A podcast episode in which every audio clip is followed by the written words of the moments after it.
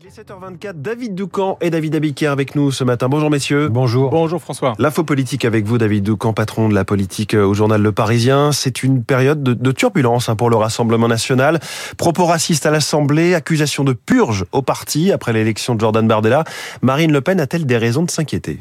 Eh bien, disons, François, qu'elle aurait voulu installer plus tranquillement euh, son jeune poulain. Elle aurait préféré euh, que le nom Bardella occupe seul le devant de la scène ce week-end. Au lieu de cela, il partage l'affiche avec un autre nom que personne ne connaissait encore la semaine dernière, celui de Grégoire de Fournas, député RN de Gironde, auteur de la désormais célèbre phrase qu'il retourne en Afrique. Et que ce soit au pluriel ou au singulier, les propos hurlés en plein hémicycle sentent très fort le racisme, comme le dit d'ailleurs le président du Sénat, Gérard Larcher, ce matin, dans les colonnes du Parisien. Ajoutez à cela un début de bisbille interne avec Bruno Bild et Steve Briouat, les élus du Pas-de-Calais, qui accusent Bardella de vouloir les purger et de ramener le parti vers les rives de l'extrême droite radicale. Et vous vous dites, il y a un cocktail pouvant faire dérailler le RN.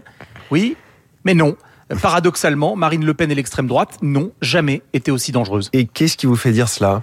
D'abord, Fournas euh, s'inscrit dans une tradition, celle du dérapage, contrôlé ou pas, mais cyniquement utile, la petite piqûre de rappel à intervalles réguliers à l'attention euh, d'une base électorale qui adhère totalement aux positions du RN sur l'immigration, fût-elle euh, teintée de racisme. Ensuite, Bill et Briouat ne sont pas en train de rejouer Maigret Jean-Marie Le Pen. Leur communiqué, je vous le traduis, vise simplement à dire qu'ils ne reconnaissent qu'une seule autorité sur le parti, celle de Marine Le Pen. Cela tombe bien, elle n'a aucune intention de laisser le moindre espace au jeune Qui est en réalité sous tutelle. Ce qui nous amène à l'énorme avantage comparatif dont bénéficie Marine Le Pen.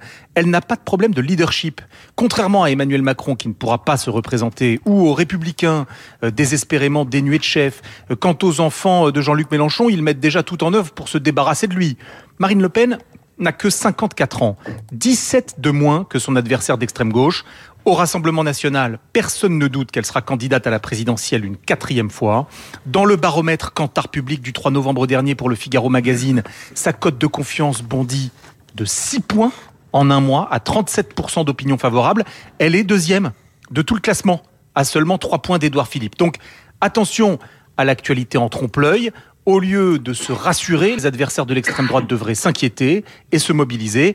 Euh, qui observe l'Italie ou la Suède se dit que la prochaine fois, pourra tout à fait être la bonne pour Marine Le Pen. L'info politique, merci beaucoup David Doucan, vous lit chaque matin dans le Parisien. David Abiker, les titres de la presse ce matin à la une, la COP27. Une grand-messe pour relever les défis du chaos climatique, estime les échos. Pédagogique, le Parisien vous explique pourquoi cette COP27 est un rendez-vous essentiel. Les pays occidentaux pointés du doigt pour leurs émissions de CO2, c'est la une du Télégramme. L'autre gros titre, ce sont les élections de mi-mandat aux États-Unis. Deux Amériques qui ne se parlent plus, titre le Parisien aujourd'hui en France. Une Amérique plus que jamais déchiré, se désole la dépêche. Rassemblement national, on vient d'en parler, les défis du président Bardella, titre l'opinion, tandis que Libération s'intéresse à la restructuration de Twitter par Elon Musk.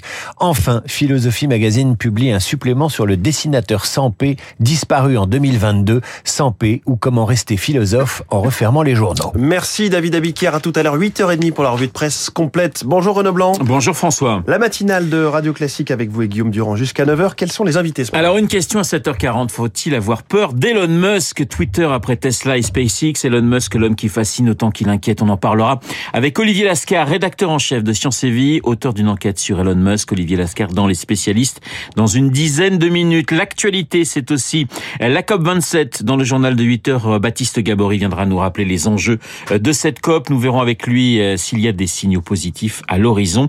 Qu'attendre de Sharm el-Sheikh où Emmanuel Macron s'exprimera aujourd'hui? Euh, Baptiste Gabory, le monsieur environnement de Radio Classique. 8h15, Guillaume Durand recevra euh, Denis Lacorne, spécialiste des États-Unis. Les élections demi-mandat, c'est demain.